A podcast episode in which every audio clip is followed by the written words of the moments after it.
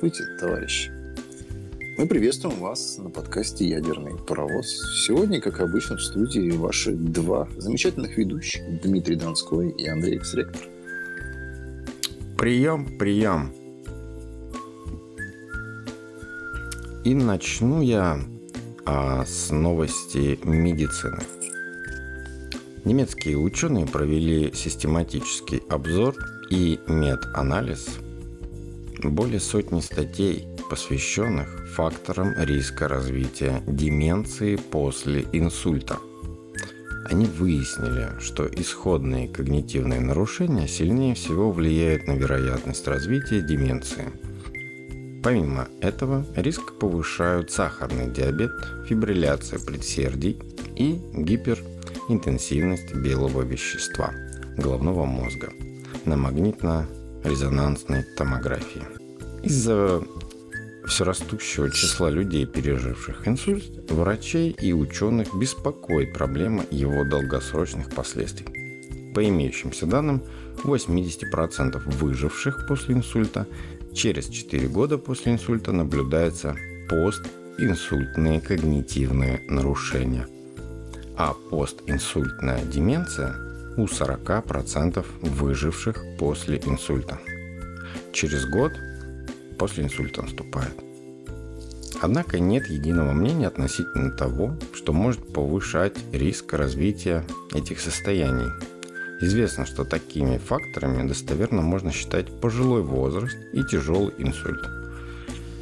Исследования с разной степенью убедительности показывали, что риск когнитивных нарушений после инсульта повышается у людей с фибрилляцией предсердий и диабетом, инсультом в анамнезе и несколькими маркерами заболеваний мелких сосудов головного мозга на магнитно-резонансной томографии.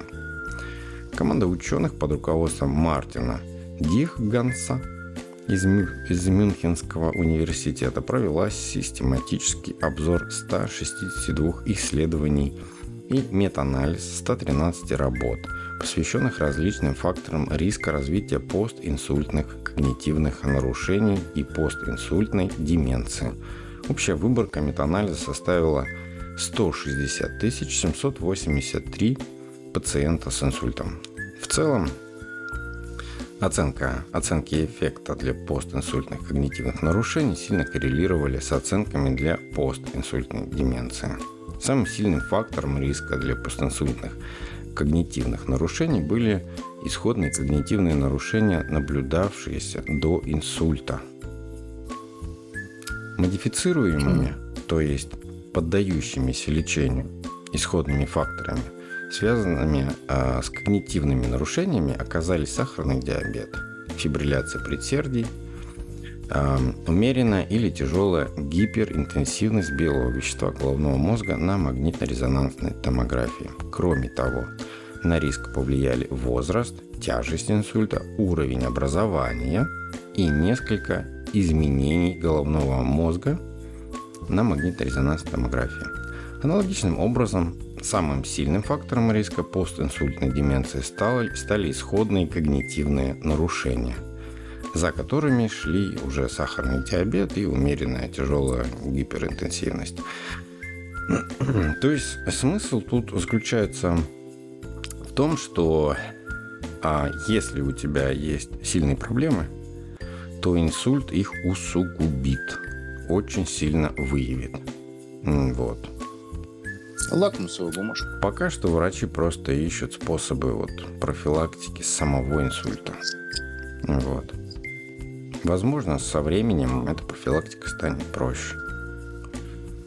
Угу. Вот, так что желаю никому не хворать. А следующая новость другая. Молодые российские ученые придумали и запатентовали уникальную, на самом деле нет, технологию переработки мусора с помощью грибов. В цеху за считанные дни вырастают предметы мебели и декора – Создателям стартапа Spawn удалось сделать процесс переработки отходов максимально экологичным и при этом бюджетным. Перспективный проект был представлен на конкурсе Промтех 2.3, организованным инновационным химическим холдингом ВХЗ-31. Акселератором Менделеев при поддержке Минпромторга России и РСХ. Он успешно прошел отбор в, акселер... в акселерационную программу. Стартап изначально возник как идея сделать мир чище при помощи грибов и постепенно трансформировался в полноценное производство. Вот. Так. Вот смотри. Смотри, например, из чего они делают, да? А, например, одноразовая посуда, где бумага смешана с пластиком является композитом. И это большая проблема. Такие отходы никто обычно не берет на переработку. Потому что материалы очень дорого разделять, и это не окупается. К тому же отходы обычно загрязнены. Два этих неудобства не позволяют перерабатывать большую массу отходов бизнесом. Второй путь, который может пойти бизнес – закупить экологические изделия. Но тут тоже есть проблемы. Ассортимент таких изделий на рынке ограничен. Чаще всего это переработанный пластик, цена которого очень высока. С этими двумя направлениями и работает Spavn, предлагая решение B2B. У одних бизнес а, бизнесов забирают отходы, другим, у которых есть точки присутствия, офис или магазины, куда приходят покупатели, продают готовые изделия из грибов. Вот, так что у нас очень часто, да, начали появляться новости про грибы. Ну, и, собственно, вернемся в медицину. Европейские ученые выяснили, что распространенность гепатита С в 20 из 30 стран, в 29 из 30 стран Европейского Союза в 2019 году составила 0,5%. При этом, как сообщается, самая высокая распространенность инфекции наблюдалась в восточной части Европы. По меньшей мере 35,76% случаев гепатита С в Европе связано с употреблением инъекционных наркотиков. Моделири... Моделирование ученых под руководством Георгиса Николапопуса Ник... Николапо... Николаполоса, господи, это невыговариваемое, из Кипрского университета, оно и понятно, да? Там на греков не гоните. Да-да-да.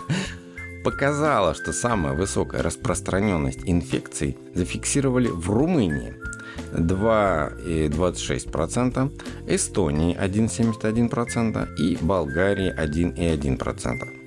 Напротив, самая низкая распространенность оказалась, как неудивительно, в Нидерландах.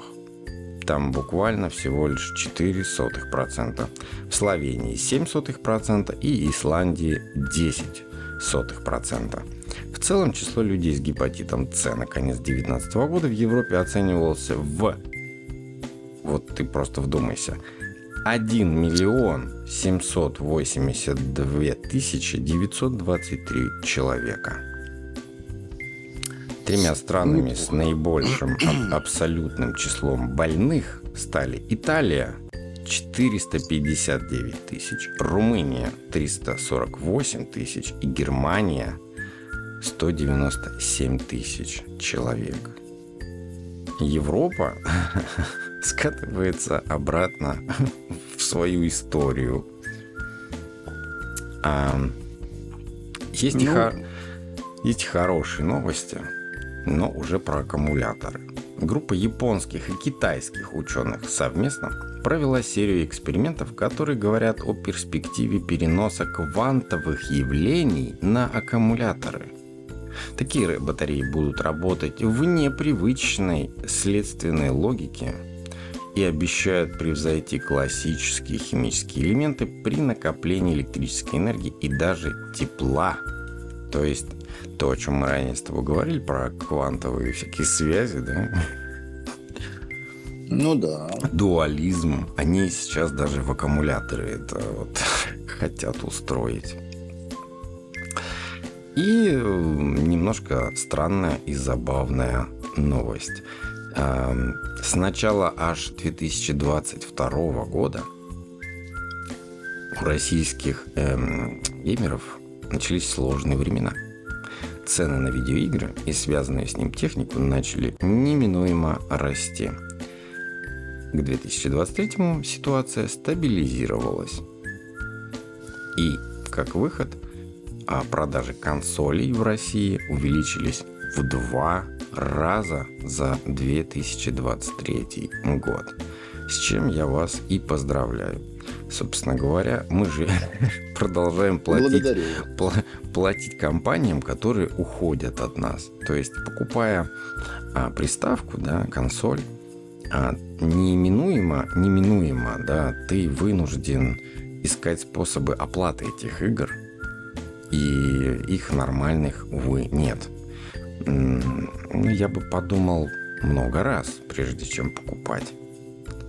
Так что... Ну да. А, следующая новость у нас это статистика. Статистика из ВК. А ВКонтакте подвели итоги года. Да. С момента запуска мобильного приложения ВК-видео в сентябре 23 года пользователь... Представляешь, да, сентябрь 23 года. Это вот вчера. Да. Пользователи установили его 2,6 миллиона раз. Вот так. По данным Медиаскор, месячная аудитория ВК-видео в России достигла отметки в 68 миллионов зрителей, а общее время просмотра выросло на 35%. А по итогу этой статистики ВК-клипы смотрят 30 миллионов зрителей. Это я, честно говоря, это для меня негативная вот, новость. Потому что, ну, она показывает вот деградацию общества, я считаю. Как она стремительно падает вниз. Вот. Mm.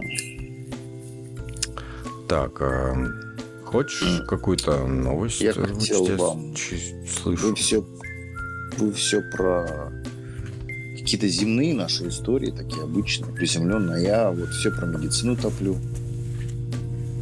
Вы вообще слышали, что генная терапия снизила тягу макак к алкоголю? Это новый эксперимент? Абсолютно верно. Причем, причем именно американцев. Тут они преуспели.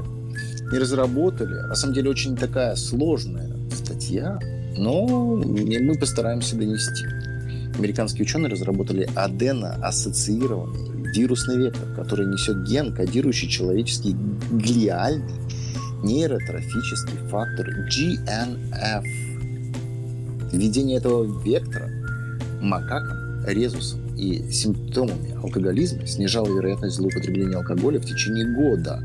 Как сообщается в журнале Nature Medicine, которая, в принципе, не запятнала себя никак всякими фейками. Uh-huh. А, такое изменение в поведении сопровождалось нейрофизиологическими модуляциями дофаминовой сигнализации в подлежащем ядре, которое обычно страдает при хроническом употреблении алкоголя. Несмотря на то, что расстройства, связанные с употреблением алкоголя, наносят огромный экономический и социальный ущерб, как мы это все прекрасно знаем, Существует лишь несколько всего лишь эффективных фармакотерапевтических э, средств. При этом не существует подходов, которые бы непосредственно воздействовали на лежащие в основе адаптации нейронные контуры, которые формируются при длительном употреблении алкоголя, лежат в основе алкогольной зависимости. Команда же ученых под руководством Кристофера Бенкевича из университета штата Агая исследовала, как на эти схемы мог бы повлиять глиниальный нейротрофический фактор GDNF, поскольку известно, что он принимает непосредственное участие в регуляции дофаминерологических нейронов. Они же непосредственно связаны с развитием алкоголизма. Для этого авторы разработали аденоассоциированный вирусный вектор, который несет ген, кодирующий человеческий GDNF, поскольку неспособность длительно оказывается от, от алкоголя и неспособность сократить количество э, потребляемого алкоголя выступает двумя основными проблемами у людей с алкогольной зависимостью. Ученые же смоделировали такое поведение у макак Угу. Они многократно повторяли вот эти вот циклы ежедневного опьянения с последующим воздержанием от алкоголя. То есть ты прикинь, как животным там вообще не Нам набухивали их, как крыс. Нам просто раз. напивали обезьян угу. этих несчастных, да-да-да. Вот. Когда необходимые паттерны поведения были достигнуты, макаки резусы 4 недели пили воду вместо этанола. Ну, блин. Да, да. Затем каждая обезьяне в мозг уже вводили либо экспериментальный, либо контрольный вектор. Uh-huh. И уже через два месяца макакам возобновили доступ к алкоголю на 4 недели. Uh-huh. В общей сложности ученые 6 раз повторяли вот эти вот циклы принудительного воздержания и повторения введения алкоголя, чтобы смоделировать подобные циклы. Ну, что могу сказать, экспериментальный вектор значительно снижал потребление алкоголя в периоды повторного введения. А в течение года, то есть это было меньше, чем 0,1 тысячная. Причем у макак из экспериментальной группы наблюдалось снижение максимальной дозы потребления алкоголя уже в первый день хм. после абстиненции. А магниторезонансная томография и гистологические исследования тканей мозга показали, что лечение вектором GDNF восстанавливало дофаминерологическую функцию прилегающем ядре, которая обычно снижена в мезолимбической системе после хронического употребления алкоголя. Повышенная экспрессия GDNF увеличила доступность и использование дофамина в пути вознаграждения макак до значений, сравнимых со здоровыми макаками. Вот так вот, дяденька. Ну, то есть генная модификация все-таки работает. Вот это введение разных Абсолютно. РНК модифицированных, да, вот вакцин и все, оно заставляет э, организм меняться. Да, это ну, вообще абсолютно новый подход угу. э, к лечению алкоголизма как такового именно на генном уровне. Ну да. На клеточном. Да. Помните GDNF? Ну да. Ну да, это, ну, да. это же сейчас вот каждый день начинают химичить. То есть вот мы с тобой говорили, ящик Пандоры открыт. Как дальше будет это все развиваться, пока, пока непонятно. Главное, ну, что... если в таком ключе, то это благо. Ну, в медицине, это, конечно, конечно, благо. Да. Ну, посмотрим, как зайдет, зайдет глубоко медицина. Понимаешь, что же тоже в медицине можно хорошо так ну, да. устроить. Копнуть. Да, да, да. Так, есть продолжение какой-то другой новости или могу про Китай рассказать? Давайте мы с вами, наверное, сначала про Китай. Ну, давай еще несколько новостей сейчас попробуем. Значит, э, специалисты из Национального суперкомпьютерного центра, он так и называется, представляешь? Национальный суперкомпьютерный центр. В Гуанчжоу. Обалдеть. Построили, как утверждается, самый производительный суперкомпьютер в мире. И без громких анонсов запустили его. Представляешь? Ну, то есть ничего, то есть как будто такое само по себе. Самое интересное, что в основе он называется, если я прочитаю, Тианхи Xiunji, лежат не передовые чипы от Intel, AMD и Nvidia, а неизвестный процессор местного производства – вот так. Угу. Будем следить, будем следить. За... Слушайте, я очень хотел спросить Инновации. у вас, а что у вас там вообще вот происходит в Америке? Я тут вот от э, ваших новостей немножко балдею. Так, давай вместе балдеем. Мич... Я вот, вот штат Мичиган. Вроде как бы там недалеко где-то от ваших... Э, ну, он в Америке, начнем с этого, уже близко. Ну да. Вам вы не знакомы с 38-летней Эрин Ханикхат? А, да, знакомы. Соседка?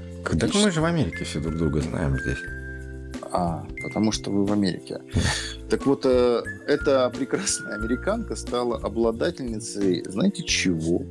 Вот вы же соседи. Болезнь? Но я думаю, что вы... Болезнь? Да, я думаю, что нет. Вы, меня, вы, нет вы меня. вообще думали, что Эрин это это имя, ну, которое принадлежит человеку. Ирин. Эрин. Ну, как Эрик. Эрин. А. Эрин, оказывается, это первое женское имя. Ирина. Ну, Ирина. Эр... Только Эрина. Элина. Ну, это Эри... Эр... Ар. Эрина. Арина. Арина. Ну ладно, ну. Эрин. Окей.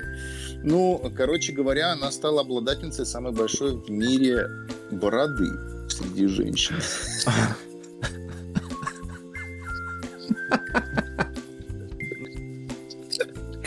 Меня опять сомнения.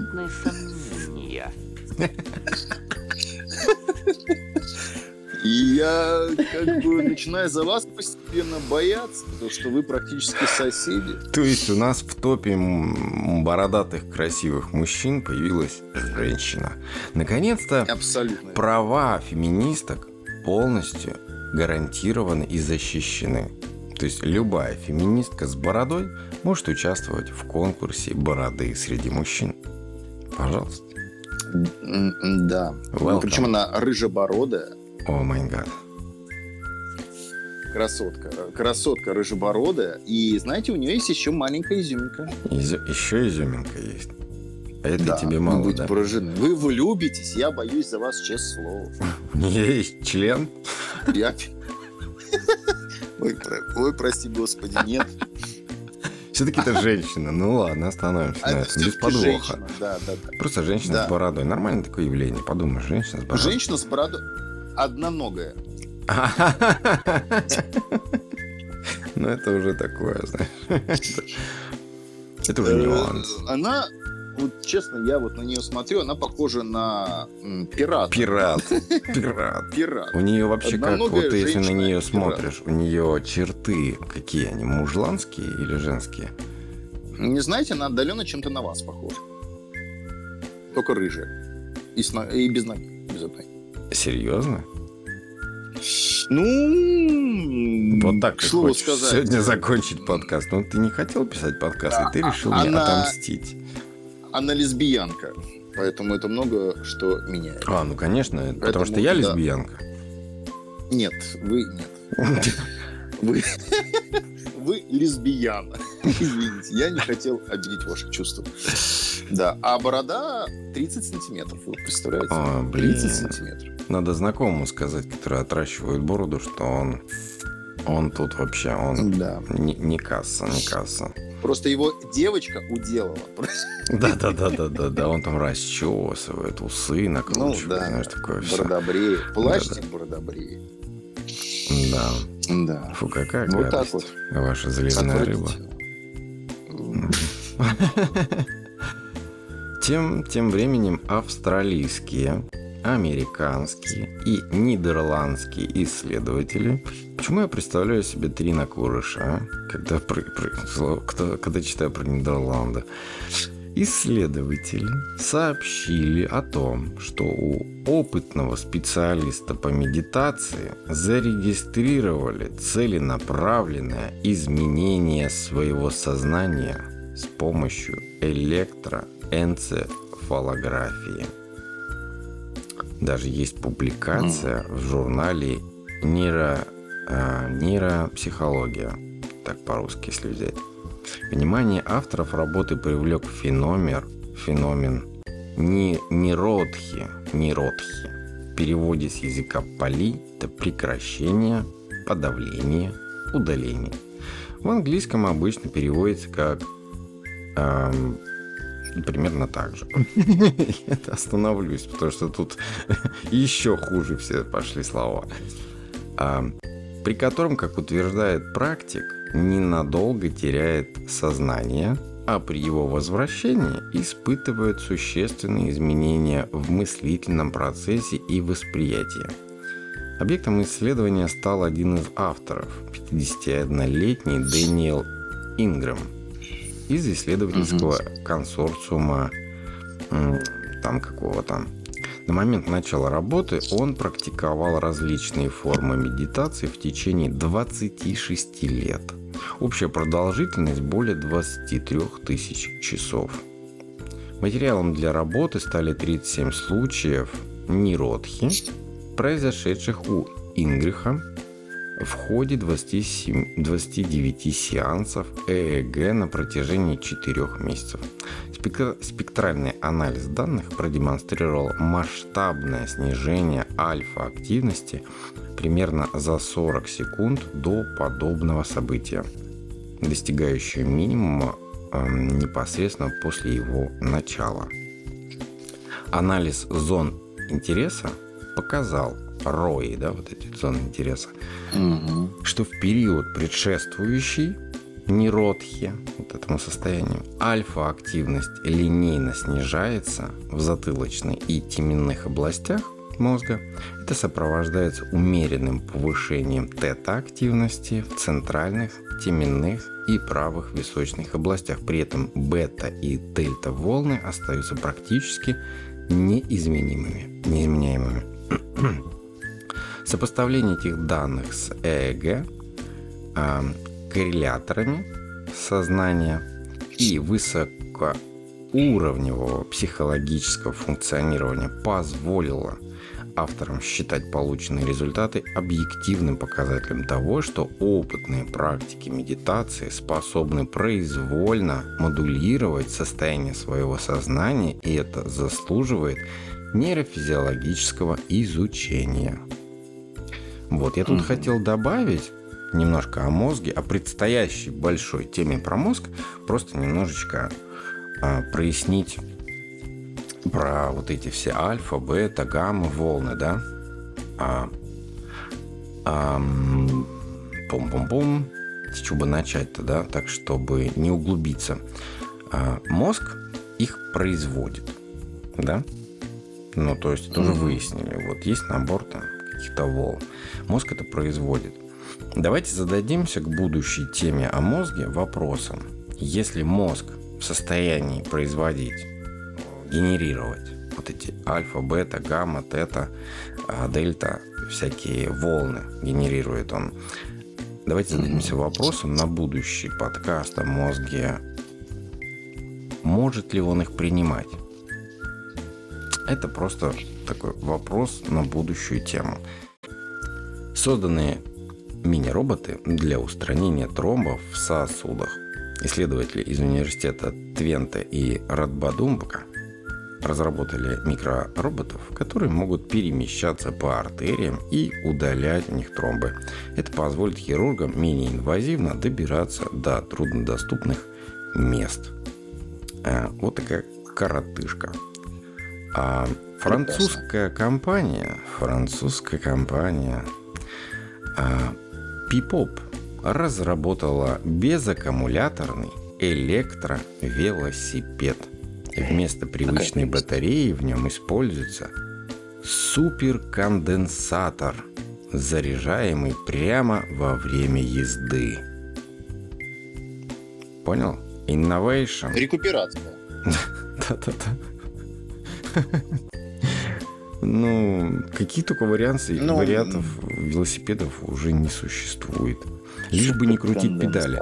Ребята, велосипедом называется вещь, где надо крутить педали. Все, что с батарейками, а, с двигателями, двухтактными, это все от сатаны.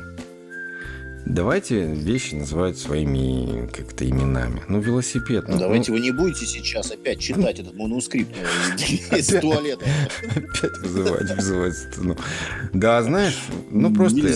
Давайте оставим велосипед велосипедом. Это вещь, которая ни от чего не должна зависеть. Ни от батареек, ни от чего. И Там надо крутить педали. Ну, в конце концов, ну это же для полезно. Просто полезно. Это же хоть какой-то спорт. Хоть как-то немножечко, ну... Come on. Ну, Разве не прав? да.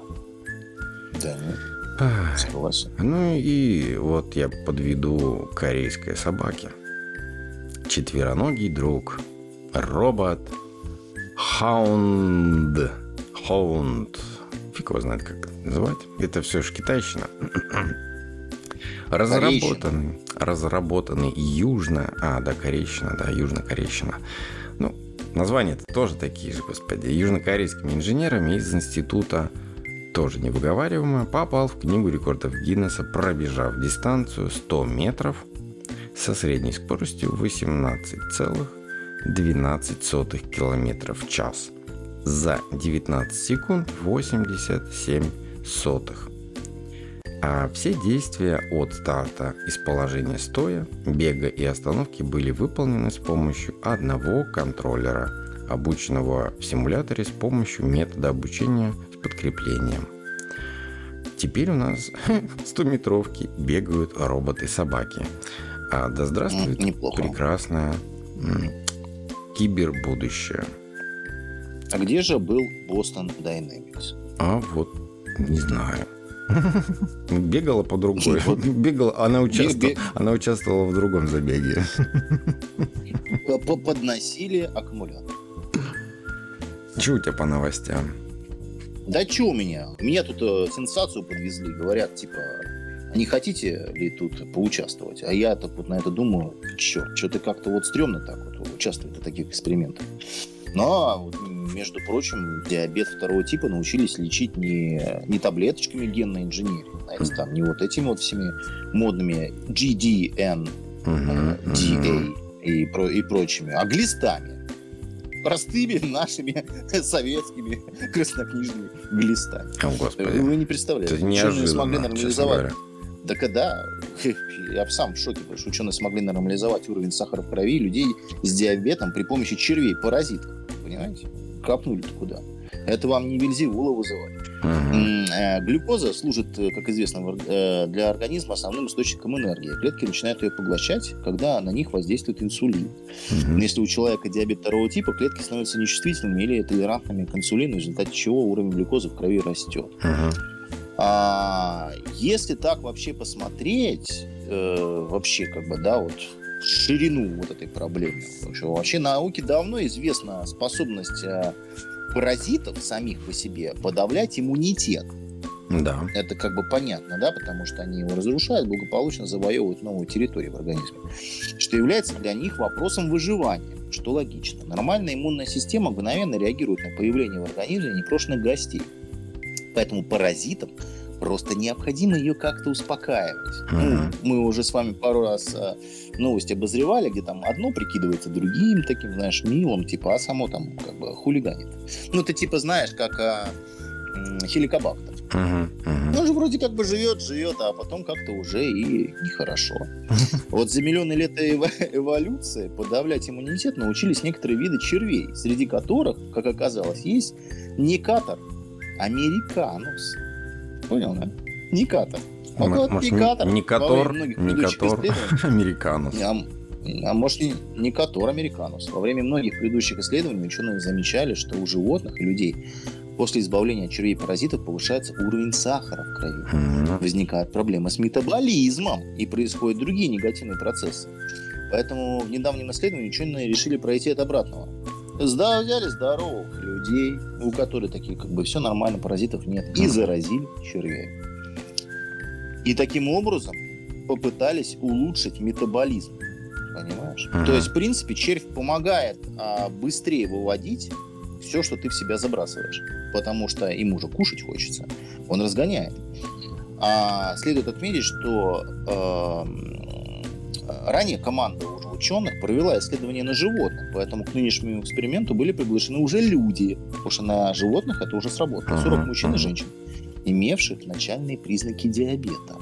На кожу им а, сажали личинок червя, которые быстро проникали внутрь организма, развивались и начинали размножаться. То есть, понимаешь, гады какие? Через кожу могут. Жесть. Иммунитет в ответ на заражение повышал уровень иммунных клеток, что понятно, и молекулярных сигналов. Но в Мгм. то же время в организме становилось меньше некоторых белков, связанных с воспалительным процессом. Авторы работы наблюдали за людьми в течение двух лет. Это бедные, которые с этими товарищами-то стали С жить. червями жили Как два года. выяснилось, да, да, они два года с червями жили. Да. Как выяснилось, в итоге всего 20 личинок червей, посаженных на кожу, оказалось достаточно, чтобы восстановить чувствительность клеток организма к инсулину. О, это, это потрясающе. То есть ты понял? Да. И это опубликованная статья в журнале Nature, чтобы вы понимали. А на самом деле потрясающе. Да, на самом Как, деле э, ничего сложного вот в этом во всем нету, да. Да. Недружественного нам биома, да, а, который можно подсадить в определенном количестве. Это, знаете, это как вот яд. Он в определенном количестве является лекарством. Он, Но он если учит, превышает, он учит организм да. реагировать на инсулин или Ну да. А, а потом можно их вывести. Организм уже умеет. Абсолютно. А То есть Да. работа восстанавливается, да, функции восстанавливаются, естественные организма. И можно от червей избавляться. Ну, это потрясающе на самом деле. Единственное, Это что очень само ощущение, да, вот что у тебя кто-то живет внутри, наверное, не... Теперь ты не один. Мы побеждаем проблему одиночества. А мы же с тобой, по-моему, как тема у нас какая-то была. Сколько там, сколько на самом деле, на самом деле человека в человеке. Там какие-то безумные цифры были. И от человека практически ничего нет. Практически все клетки э, в, в процентном соотношении не в, в массе, да, а в процентном соотношении чужие. Вот это вот бактерии, вирусы, Ну, клетки да. организмов да. каких-то там все это. Привнесенная. Да, то есть э, в нас живет, вот там в нас кишит жизнь на самом деле. Да. И там ученые задались такие вопросы, ну, типа, а сколько же, кто такой человек? Так это сум- сублимация бактерий Мы- просто, по сути. Мы общежитие. Просто общежитие, общежитие. да. Любой И они заставляют же нас и есть, и думать, и действовать. То есть, сколько у тебя реально, ну, ты ничего не контролируешь. Это биомеханизм, Абсолютно. вот этот вот био ми- микромир, вот этот ты вообще не контролируешь. Да. Удивительное рядом, конечно. Ну, будем лечиться червями. Будем, будем изучать. Почему бы и да. Конечно же. Но я думаю, что на сегодня нам хватит. Ну, Давай я еще про алмазы. Про алмазы. А, вы хотите алмазы? Но алмазы Алмазы. это дело хорошее. Исследователи из Эдинбургского университета открыли практически неразрушаемое вещество, способное посоревноваться с алмазом за звание самого твердого материала на Земле. Оно образовалось из молекул углерода и азота, подвергши- подвергшейся экстремальным температурам и давлению. Ученые подвергли различные формы молекул углерода и азота воздействию давления от 70 до 135 гигапаскалей и нагреву до 1500 градусов Цельсия. Чтобы Мгм. определить атомное расположение соединений, образцы просверлили, господи, просветили интенсивным пучком, да, просверлили, ну, просверлили Ну, в светом. принципе, То же самое. Да. Образцы просветили интенсивным пучком рентгеновских лучей на трех ускорителях элементарных частиц. В результате, в результате были обнаружены три соединения нитрида углерода, обладающие необходимыми строительными блоками для сверхтвердости. Все три соединения также сохранили алмазоподобными, а- а- алмазоподобные свойства при умеренных температурах и давлении. Дальнейшие эксперименты показали, что эти соединения обладают дополнительными свойствами, в частности, фотолюминесценцией, пьезоэлектрическими свойствами и высокой плотностью энергии. Открытые материалы могут стать основой для защитных покрытий космических кораблей, режущих инструментов с высокой износостойкостью, солнечных панелей, фотоприемников, бор машин и многого другого. Это просто тоже потрясающие, как и глисты. Потому что нам нужны да. заменители алмазов. Да, алмазы сильно дорого. Даже искусственные, которые выращивают. Да, спасибо большое, было интересно. И вам, Ну, а мы с вами скоро встретимся. Увидимся. До новых Да. встреч, ребятушки. а вам намасте, спасибо и удачи.